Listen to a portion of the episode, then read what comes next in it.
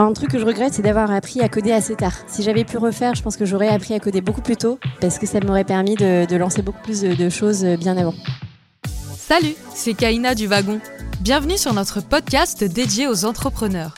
Dans ce nouvel épisode, nous sommes ravis de recevoir Li Kai, cofondatrice de Liane, la start-up qui rééquilibre le rapport de force entre assureurs et assurés et qui apporte de la transparence à cette industrie. Fondée en 2020 par une alumnie du Wagon Paris, Léane s'est donné pour mission de réconcilier les Français et Françaises avec leurs assurances.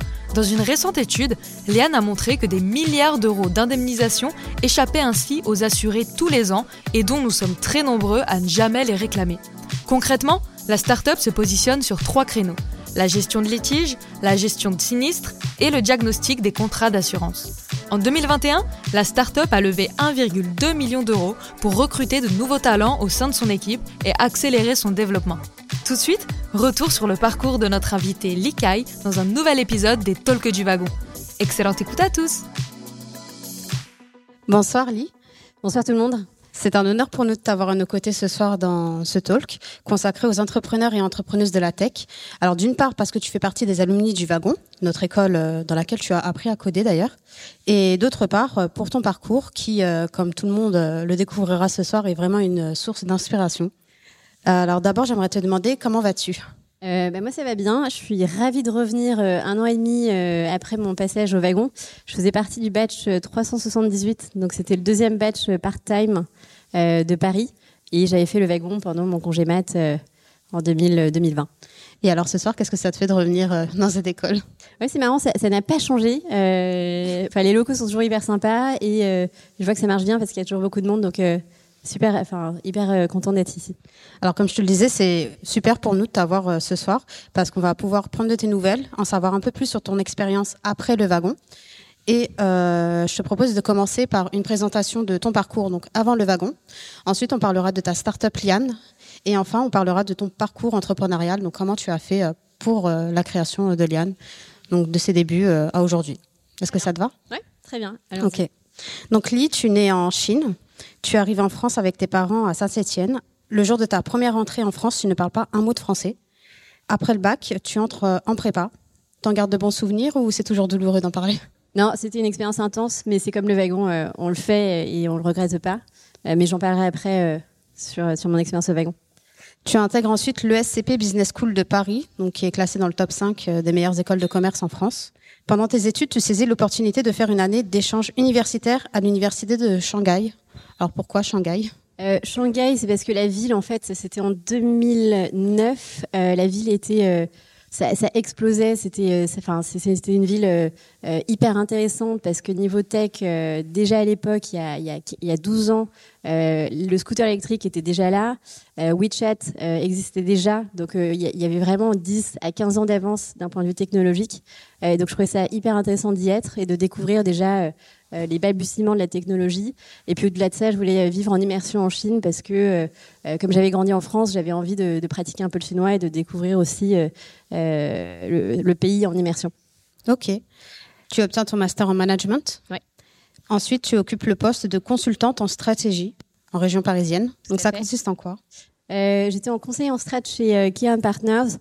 J'étais euh, déjà sur pas mal de missions en assurance, mais euh, c'est vrai que le métier de consultant, euh, surtout quand on est junior, on bosse dans beaucoup de secteurs, dans beaucoup d'industries, alors qu'on n'a pas forcément d'expertise sectorielle, mais ça nous apprend à comprendre très vite toutes les problématiques euh, et à trouver des solutions rapides pour des, pour des euh, clients euh, dont c'est le métier. Donc c'est assez intéressant dans le sens où, un peu comme dans l'entrepreneuriat, il faut vraiment très vite comprendre les problématiques et s'adapter, quitte à ne pas comprendre tous les sujets en profondeur, mais, mais c'est vraiment la variété et la diversité des missions qui est intéressante. Après, je trouve que c'est une bonne école en sortie d'école quand on ne sait pas forcément ce qu'on veut faire.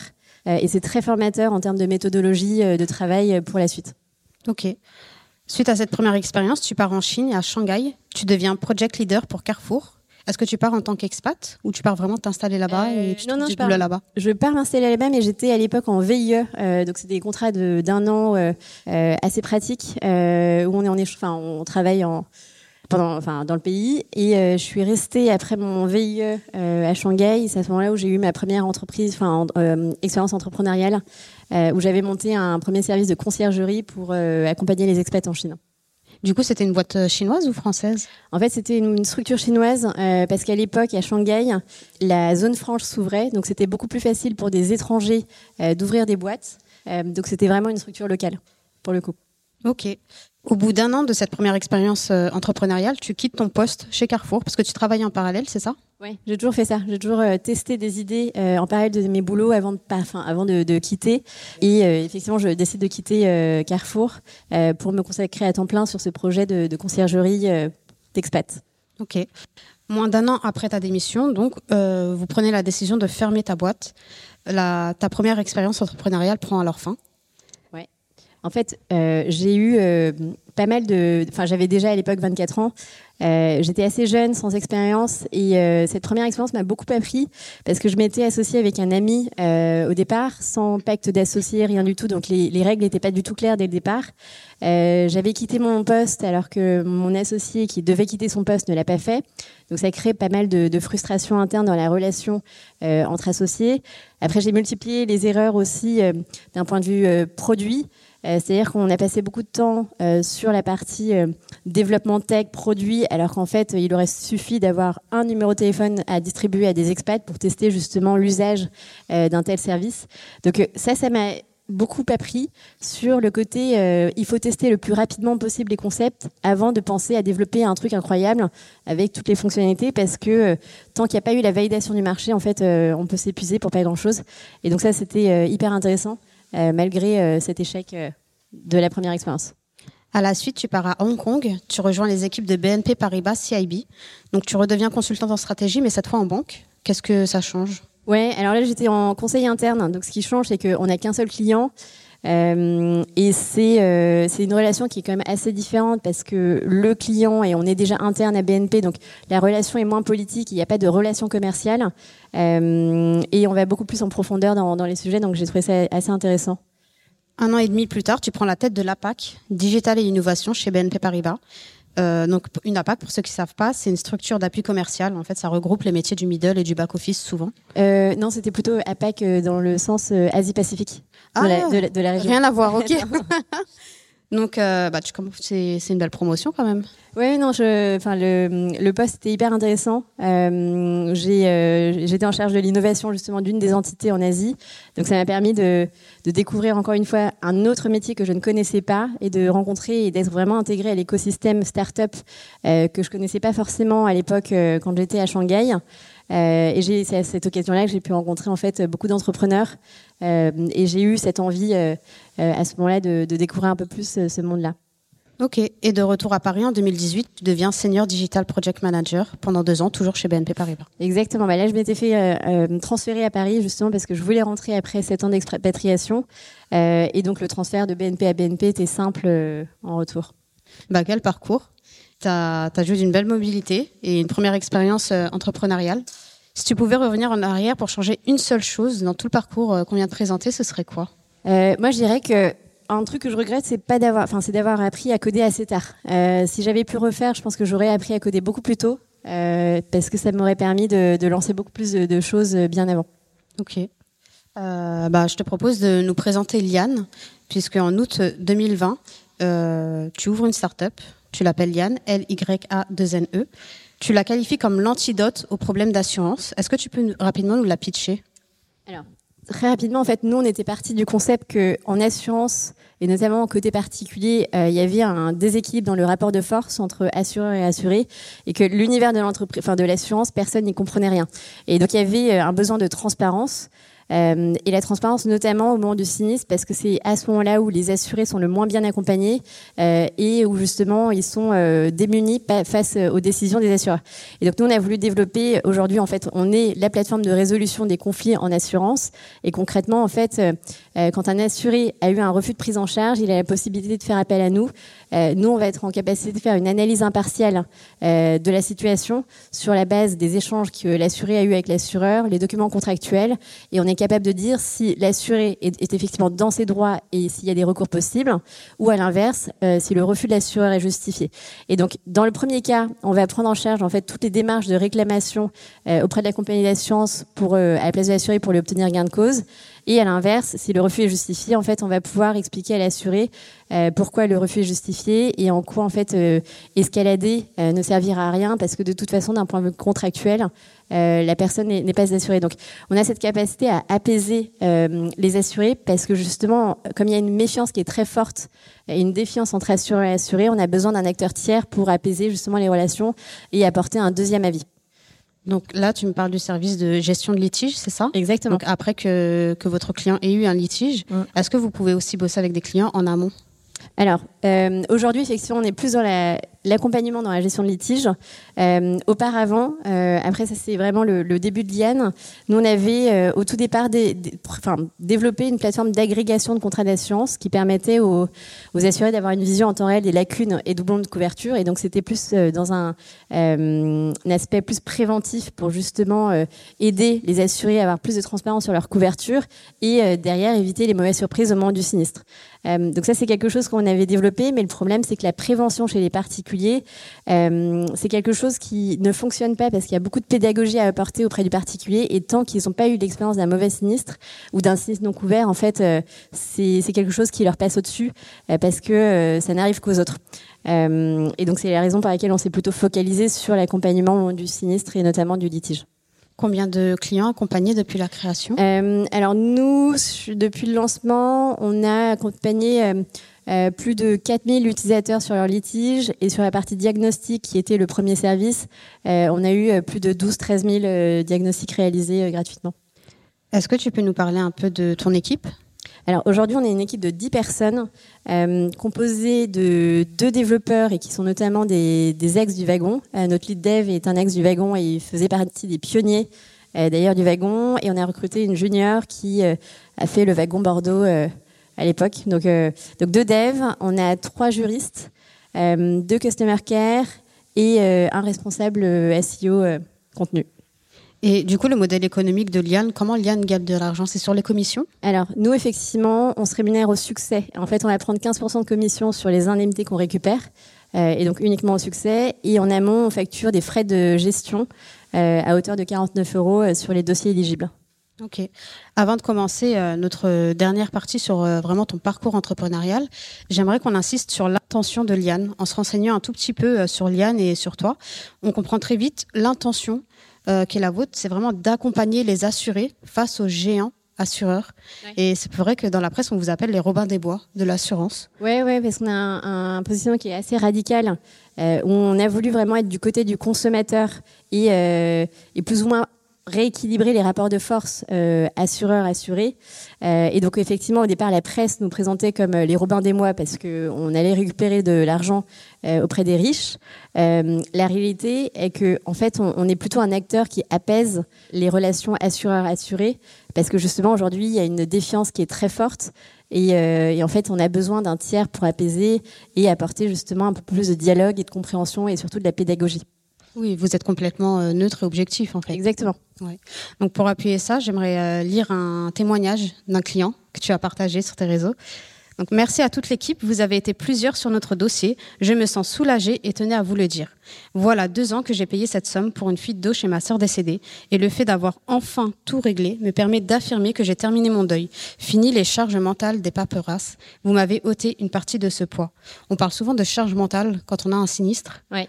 Euh, vous participez vraiment à soulever, vous prenez en, charge en fait euh. En fait, on, prend en charge une partie de la charge mentale dans le sens où on va aller relancer à la place de l'assuré justement euh, l'assureur. Et ça, c'est une partie qui est assez chronophage. Et comme on est indépendant émotionnellement du, du sinistre, c'est quand même beaucoup plus facile pour nous de, de, prendre de la distance et d'être beaucoup plus radical et, très clair sur les arguments justement pour défendre les dossiers. Parce que l'assuré, lui, va jouer sur le côté émotionnel alors qu'un assureur, lui, en fait, ça va être euh, quels sont les arguments contractuels. Euh, donc le fait de prendre la distance émotionnellement par rapport au sinistre, c'est quand même euh, une aide dans la négociation et dans le dialogue. et puis pour côté assuré, effectivement, on voit que c'est une charge mentale très très lourde en fonction des situations. À présent, on aimerait en savoir un peu plus sur la création de Liane. Donc déjà, d'une part, d'où est venue l'idée? Alors l'idée, elle n'était pas forcément innée, mais euh, on avait euh, donc avec mon associé Jeanne euh, la trentaine, et, crise de la trentaine, donc on, voulait quitter nos, carrières corporate. on s'est fait un week-end à la campagne où on a cherché justement une idée, donc on a brainstormé, on a cherché le secteur le plus chiant au monde et c'est tombé sur l'assurance. Et à ce moment-là, effectivement, Jeanne, elle, a une personnalité qui est assez assez carré euh, et c'est vraiment la bonne pote qui s'y connaît en assurance et euh, à qui euh, on pose toujours des questions ou des, des, on lui demande des conseils. Et donc on s'était dit à ce moment-là, bah, intéressant de te digitaliser pour proposer justement tes conseils au plus grand nombre. Donc l'historique, c'est enfin, vraiment l'histoire, c'était au départ elle était partie de là. C'était voilà, on voulait l'assurance parce que c'était un domaine assez pénible ou euh, euh, enfin le plus pénible au monde. Jeanne, elle avait cette capacité justement euh, à bien conseiller ses amis sur que ce soit sur le choix des contrats ou sur voilà, j'ai tel sinistre, quelle assurance je dois activer, qu'est-ce que tu me conseilles de faire?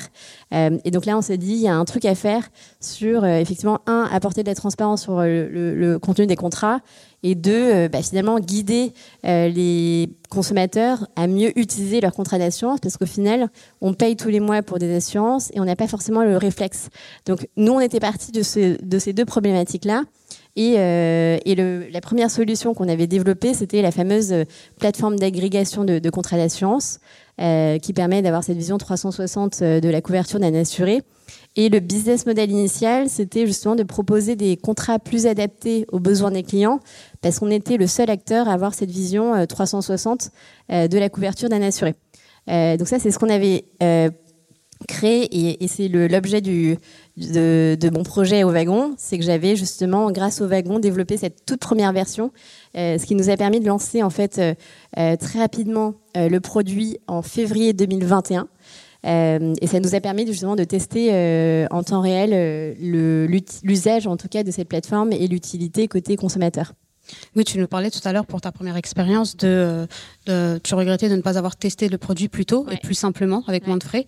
Donc là aujourd'hui, c'était vraiment ta priorité, c'était de tester le produit le plus tôt. Et en fait, euh, moi j'ai, euh, c'était assez intense, mais j'avais fait le part-time euh, au wagon et donc j'ai passé six mois à coder cette première version de cet agrégateur.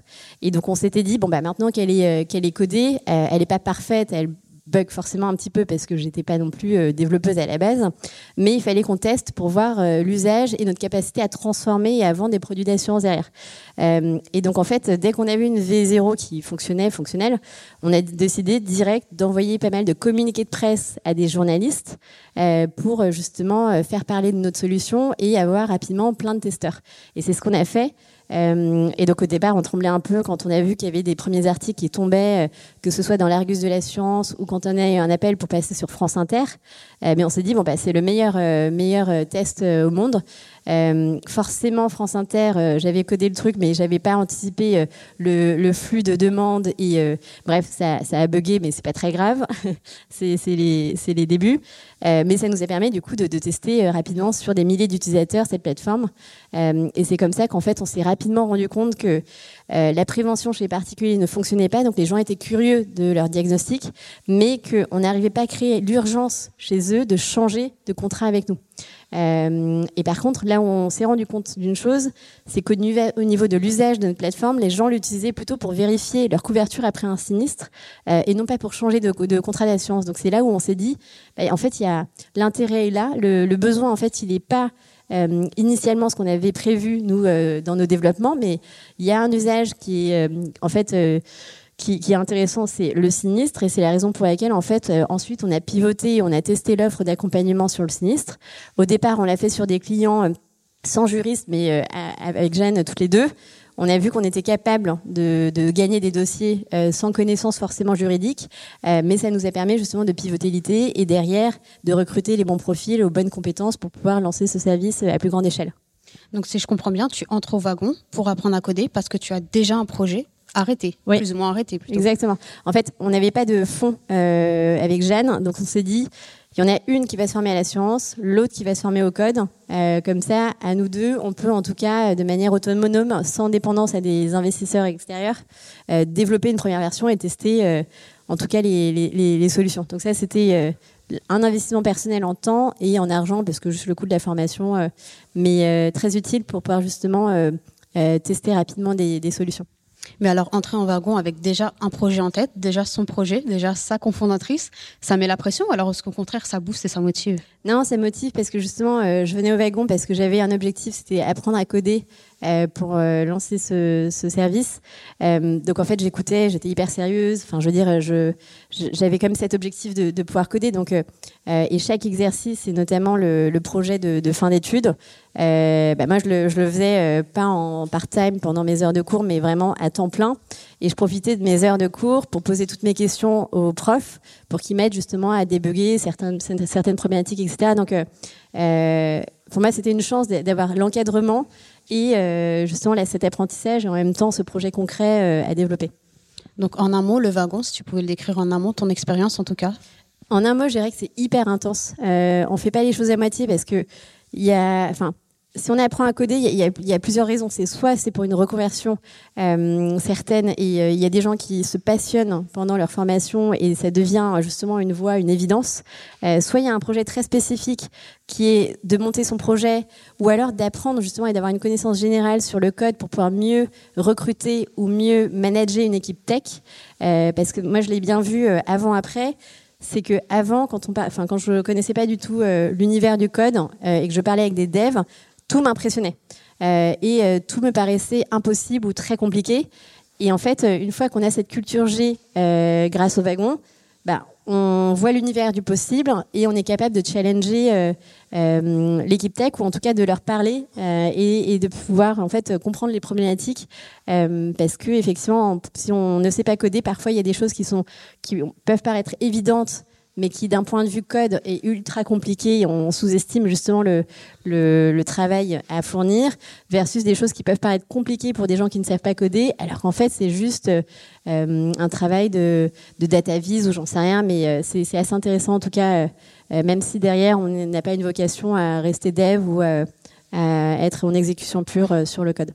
Tu nous as parlé de ta stratégie marketing du tout début, du coup, donc euh, de oui. d'informer la presse, on t'a beaucoup vu à la télé, euh, on a parlé de toi à la radio, il y a énormément d'articles web qui sont sortis sur Liane, mais concrètement, c'est toi qui euh, vas les démarcher? Comment ça se passe? Est-ce que tu passes par une agence au début pour te faire connaître? Non, au début, nous, on a vraiment tout euh, bootstrappé euh, à deux. Euh, et donc, en fait, on a envoyé tous nos communiqués de presse euh, au culot à des journalistes. Et tu donc, les trouvais comment? En fait, il faut, faut, être un peu débrouillard, il faut regarder tous les articles euh, écrits par les journalistes qui nous intéressent ou en tout cas dans le même domaine. Euh, et donc après, bah, on, arrive à deviner les structures mail de ces journalistes-là et on les contacte euh, euh par email, par téléphone, etc. Donc c'est beaucoup de temps passé au départ, mais euh, utile. Et ensuite, après, quand on a après notre levée de fonds, on est passé par un freelance qui avait un carnet d'adresses et c'était beaucoup plus simple derrière. Ok. Donc au début, c'est vrai que bah, vos investissements, concrètement, c'est vous avez essayé vraiment de les réduire? Ouais, ouais c'est vraiment euh, temps, euh, temps perso et euh, apprentissage euh, des deux côtés. Tu viens de nous parler d'une levée de fonds. La vôtre, elle a eu lieu en 2021, si je me trompe pas. Oui, on a levé euh, 1,2 million en juillet 2021. Alors c'était euh, une expérience qui était assez intéressante parce qu'avec mon associé, on n'avait pas monté de boîte, donc on était des first time founders. Enfin, J'avais une première expérience, mais pas forcément significative. Euh, et donc au départ, sans réseau, c'est quand même assez compliqué de lever des fonds euh, et d'aller trouver ou de convaincre les bons business angels. Euh, donc les, les, premiers pas étaient assez compliqués parce qu'il fallait se créer euh, ce réseau justement d'investisseurs. Euh, par contre, une fois qu'on arrive à convaincre les premiers, derrière, bah, vos investisseurs vous ouvrent leur propre réseau et c'est là où en fait c'est quand même beaucoup plus simple au niveau des levées. Mais tout est sur le, enfin tout est au niveau du réseau. Est-ce que tu peux nous parler d'une levée de fonds, de toutes les étapes à préparer avant, comme si on n'y connaissait strictement rien, bah, comme moi en fait? Oui, alors en fait, euh, moi, j'ai, j'ai, enfin, on, a, on a aussi appris sur le tas avec Jeanne. Euh, au départ, on avait euh, rencontré quelques leveurs de fonds. Euh, parce que justement c'était un domaine qu'on connaissait pas, on, on savait pas vraiment comment structurer un BP ou un pitch, euh, et on n'avait pas de, de, réseau, donc on se disait que se faire introduire par un, un, un, leveur de fonds, ça allait nous faciliter le travail. Et en fait, à notre stade, c'était euh, beaucoup de temps passé à briefer euh, le leveur de fonds pour qu'il comprenne la problématique, etc. Donc c'était du temps perdu euh, pour nous plutôt que d'aller rencontrer et de convaincre nous-mêmes. Donc finalement, on a décidé de le faire nous-mêmes. Et donc en fait, les premières étapes, elles sont, elles sont assez simples. C'est essayer d'avoir, de, capter les premiers rendez-vous avec des investisseurs, vous entraînez sur les premiers pitchs, vous, enfin vous ratez. Enfin, il y, a toujours des ratés au départ, mais c'est beaucoup d'entraînement. mais il faut être en fait hyper convaincant dans, dans, le sens où il faut être passionné par son projet, il faut que ça se sente en fait au, moment du pitch, qu'importe l'idée. Euh, après, effectivement, l'équipe et la solidité de l'équipe, c'est très important euh, parce que c'est ça qui, qui fait qu'une boîte fonctionne. Euh, c'est plutôt les personnes plus que l'idée. Euh, et donc, en fait, c'est vraiment euh, plus de l'itération. C'est on se rate, mais on fait mieux. Et donc, au fur et à mesure des pitchs, on s'est amélioré. et après, bon, encore une fois, la, clé, c'est euh, les premiers investisseurs à convaincre, mais une fois que vous en avez quelques-uns derrière, euh, grâce à leur réseau, ça, peut aller très vite. Et comment est-ce que vous allez utiliser cet investissement maintenant? Euh, Alors nous, en fait, les premiers investissements, c'était effectivement sur des profils juridiques, parce fait, enfin, nous sur le métier d'accompagnement des assurés, il nous fallait des gens qui étaient experts en droit des assurances. Donc on a recruté ces profils-là qui sont plutôt averse à l'univers startup parce que sont plus c'est des gens qui sont averses au risque donc euh, il a fallu beaucoup de temps pour convaincre les bons profils pour nous rejoindre euh, mais maintenant en fait on a vraiment constitué une bonne équipe et euh, l'essentiel des fonds aujourd'hui ils vont vers les recrutements parce que ça nous permet d'aller beaucoup plus loin. Alors Liane, c'est ta deuxième société du coup. J'imagine que tu te nourris de ta première expérience pour ne pas réitérer tes maladresses avec la première. Ouais, alors comme je disais, euh, deux choses. C'est un, euh, en fait, c'est hyper important de structurer son pacte d'associés, euh, surtout si vous vous lancez avec un, un ou une amie, parce qu'il y a des choses qui peuvent paraître évidentes mais non dites. et en fait, le jour où il y a des problèmes, il faut se, pouvoir se, se rapprocher en fait finalement d'un document contractuel sur lequel on s'est mis d'accord sur des termes. sinon, ça crée toujours des problèmes. Et surtout, si on veut préserver une amitié, c'est hyper important d'être très clair sur euh, sur euh, tous les scénarios possibles et imaginables. Euh, et donc avec Jeanne, on s'était posé pendant une semaine à discuter de tous les points qui pouvaient être problématiques, à savoir et si l'une ne lâche pas son boulot, qu'est-ce qui se passe au niveau des parts, si comment on gère les vacances, enfin à combien de semaines on s'autorise à décrocher, enfin la question du congé mat aussi, enfin il y, a beaucoup de, choses qui, sur lesquelles il faut, vraiment euh, discuter, c'est comme un mariage. Il euh, y, a le thème de, la rémunération.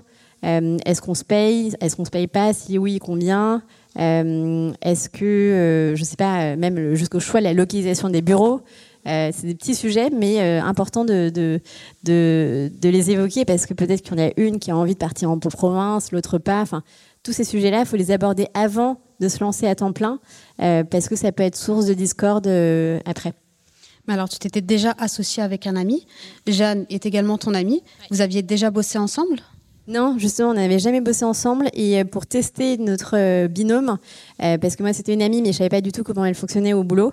en fait, on avait travaillé sur Liane pendant 7-8 mois en parallèle de nos boulots avant de quitter nos, nos CDI qui étaient quand même relativement confortables. et moi, j'avais besoin de ces 7 mois de test avec Jeanne aussi pour parce que comme j'avais eu une première expérience malheureuse, euh, je voulais pas non plus qu'elle quitte un boulot et qu'elle m'en veuille après. Parce que le, la probabilité de d'échec est quand même assez élevée quand on monte une boîte. et donc c'était sept mois aussi de découverte de, de, des personnalités professionnelles et aussi de, voir aussi l'engagement de l'autre et de l'implication que chacune peut avoir sur un projet. et je pense que ça c'est important avant de, tout quitter. Euh, et euh, de se lancer euh, avec le plus grand optimisme possible. Comment tu qualifierais vos places respectives? Euh, Jeanne, elle est plutôt, elle est très carrée. Donc c'est plutôt la, CEO, CFO. Et moi, je suis plus la, créative et la tech. Donc j'ai plutôt le rôle de CEO euh, slash. Euh, je, enfin, maintenant je code plus. On a un super lead dev.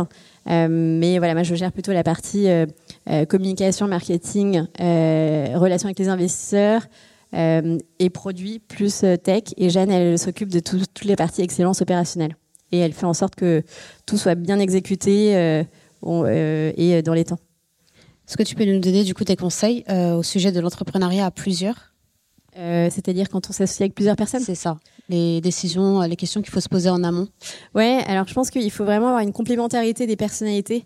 Parce que si vous avez deux personnalités identiques avec les mêmes défauts, euh, ça marche pas. Donc il faut vraiment euh, que ce soit complémentaire. Moi, je sais que il y a des choses que Jeanne euh, adore et que je déteste, et inversement. Et ça fait de nous en fait deux, profils très complémentaires, euh, parce que, enfin, typiquement Jeanne, elle a une certaine résilience, c'est un vrai rouleau compresseur.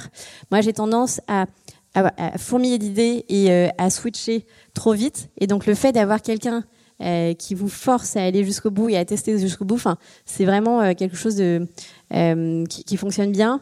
Pareil, par, parfois Jeanne, elle peut être très bornée parce que justement avec son, sa personnalité de rouleau de compresseur, elle va aller jusqu'au bout euh, et elle va pas prendre de distance. Et parfois moi, avec ma distance, je vais lui dire ah bah tiens, il y a peut-être ça qu'il aurait fallu faire différemment et du coup elle va tout refaire. Mais euh, en fait, les, deux binômes fonctionnent euh, bien. Et alors, vos investisseurs, vous avez, quand il y a une levée de fonds comme ça, vous gardez toujours contact avec vos investisseurs? Ils ont toujours un œil sur la société, sur vos projets, votre évolution? Ouais, alors euh, nous on fait des, euh, enfin là je suis euh, un peu moins régulière, mais on fait des updates tous les deux, tous les deux mois à l'ensemble de nos actionnaires pour justement leur donner un peu de visibilité sur l'avancement de Liane. Après, on sollicite beaucoup en fonction de nos besoins certains des investisseurs sur des problématiques très spécifiques à l'industrie ou autres. Donc oui, c'est une aide qui est très précieuse. Et vous avez des projets là à court ou long terme? Euh, là, on a pas mal de projets de diversification. On est en train de lancer des services plutôt B2B euh, à destination des assureurs parce qu'en fait, on s'est rendu compte que les outils qu'on avait développés en interne euh, pour booster la productivité de nos équipes, en fait, elles pouvaient euh, potentiellement euh, intéresser justement les assureurs. parce qu'il y avait des problématiques de productivité, de qualité, et c'est des choses sur lesquelles nous on a beaucoup travaillé et sur lesquelles on apporte beaucoup de valeur. Donc on se dit, on va tester cette, cet axe-là euh, parce que justement il y a, une demande, il y a un besoin. Et euh, nous d'un point de vue outil métier, c'est des choses que euh, on connaît bien parce que c'est notre métier et notre savoir-faire. Et l'idée c'est de pouvoir aussi monétiser cette cette technologie. Et ton ambition pour Liane, ce serait quoi? Nous, ce serait, euh, c'est effectivement de devenir la référence euh, dans la résolution de tous les conflits en assurance, que ce soit du côté des assurés ou des assureurs. Mais l'idée, c'est de pouvoir apporter en fait justement un deuxième avis euh, et un regard euh, différent euh, pour euh, pour les assurés. Ok, dernière question, Lee. Il faut qu'on en parle. Être une femme dans le digital, t'en penses quoi? Moi, je fais toujours le quota féminin dans beaucoup de, de, de, talks. Que ce soit déjà en assurance, il y a très peu de femmes. Euh, côté start-up, euh, il y en a très peu aussi. Euh, donc c'est pas facile parce que en fait, euh, même quand on, veut lever des fonds, on se prend quand même des, remarques que des hommes n'auraient pas forcément. Donc, on est encore euh, peu en nombre, mais euh, je pense que ça va changer parce qu'il y a de plus en plus de femmes qui s'intéressent à l'univers de la tech. Donc, derrière, ça va engendrer plus de carrières aussi dans l'univers startup et ça va motiver d'autres profils à se lancer. Ouais, c'est vrai qu'il faut. C'est pour ça qu'il faut pas hésiter à les encourager à se former. Alors, tu le sais, au wagon, on travaille beaucoup. C'est intense, c'est dense, comme tu l'as dit, mais on aime bien euh, s'amuser aussi. Et donc, on t'a préparé un jeu. Tu connais le Jacadi? Oui. Nous, pour toi, on a créé le Licedi. Donc, c'est très simple. D'accord. Ouais. Je t'expose à des situations et euh, tu réponds le plus spontanément possible, euh, le plus directement possible. Alors, avant chaque interview, Licedi. Rien du tout. Rien. tu stresses pas avant chaque euh, Non. speech, euh, euh, non? Au début, si, mais en fait, au final, euh, enfin, je trouve que euh, si on connaît bien son sujet, il n'y a pas de, il y a pas de motif à être stressé. Et, et quand on est transparent ou euh, et qu'on partage un, un- un témoignage sincère, je trouve qu'il n'y a pas de, il y a pas trop de stress à avoir. Aujourd'hui, quand elle repense au salariat, Lee se dit? Bah, c'était euh, très utile euh, parce que honnêtement, sans le salariat, j'aurais pas pu avoir le chômage et j'aurais pas pu avoir ces, ces, un an et demi à travailler sur le projet Liane. Donc euh, très utile et puis il y a un confort quand même euh, qu'il faut pas oublier, euh, qui est nécessaire aussi euh, pour acheter des, des apparts ou j'en sais rien, mais Avant de recruter un nouveau talent, Lee se dit? C'est la première question, c'est est-ce qu'on a, on en a vraiment besoin? C'est que en fait, euh, même si on a levé des fonds, il faut pas non plus recruter euh, très vite et, et n'importe qui parce qu'il faut être nombreux et prouver que en fait on est une grosse équipe. Nous, en fait, on a toujours été assez frugal sur nos recrutements. Et en fait, chaque nouvelle recrue doit vraiment être utile à 100% et pas se dire que c'est juste un nice to have et que, mais il faut qu'elle soit vraiment primordiale. Donc, à chaque nouveau recrutement, et c'est toujours des talents normalement, mais on sait vraiment est-ce que ce poste est vraiment nécessaire et est-ce qu'on peut avancer sans cette personne? Après sa première levée de fonds, dit qu'on a réussi à le faire. et ça, c'était enfin, c'était, on, on, pensait pas en fait lever autant. Euh, pour être honnête, euh, au départ, on voulait lever 500 000. Euh, et en fait, on a réussi à convaincre pour obtenir un million d'eux. Donc, c'était vraiment une, enfin, une très belle surprise. Et donc, je me suis dit, incroyable, mais on y est arrivé. Attention, celle-là, c'est une private joke. Quand Jeanne lui répète à chaque fois, n'oublie pas la facture, Lee se dit. Mince. Non, non, mais en fait, oui, je suis un peu une phobique administrative. Et la, la partie facture, elle est que je, comme je, prends beaucoup de, je fais beaucoup de networking euh, et je rencontre beaucoup de gens, je fais souvent beaucoup de café et donc effectivement la partie note de frais est un peu chiante. Donc là, on va passer à la partie euh, questions-réponses. Est-ce que tu as essayé de lever de la dette avant euh, d'aller voir les business angels? Non, on est direct en, levé en, en equity. quel type de tech tu as développé pour essayer de comprendre la répartition tech versus service de tes juristes dans ton business model? Quel type de tech, c'est-à-dire outils, euh, quels outils tech Est-ce que tu as autre chose que bah, la plateforme pour euh, attirer tes clients, mais des outils utilisés par les juristes Alors, en fait, euh, on a, on a trois types. On a déjà la plateforme côté utilisateur, où effectivement, plutôt classique, tu as le site vitrine et puis tu as l'espace client sur lequel tu enfin, ça, ça, nous permet d'avoir tous les échanges de doc. On a les outils métiers purement juridiques, où en fait, l'idée, c'est d'offrir des outils qui permettent à l'équipe juridique d'avoir des analyses impartiales et cohérente euh, d'un juriste à un autre. Euh, donc ça, c'est un premier outil métier, c'est cet outil d'aide à la décision. Et derrière, il y a un outil d'aide à la rédaction euh, des courriers de réclamation. Et donc ça, c'est la deuxième, enfin en tout cas la deuxième brique métier qu'on a développée en interne. Après, on a aussi d'autres outils plutôt côté relation client qui est euh, justement l'aide à la vérification de doc, à, la relance client, etc. Euh, parce qu'on a aussi cette partie euh, côté client relance qui est assez longue et chronophage. Donc on a vraiment travaillé sur tous ces outils pour booster la productivité des équipes. Est-ce que tu es automatisé sur le traitement de tes requêtes et s'il y a des cas spécifiques où les juristes doivent intervenir, ça représente combien de pourcents Alors, au départ, tout était manuel euh, parce que c'était le temps pour nous de, comprendre euh, et euh, de, pouvoir en fait justement craquer la méthodologie d'analyse des juristes et de pouvoir derrière la digitaliser et l'automatiser.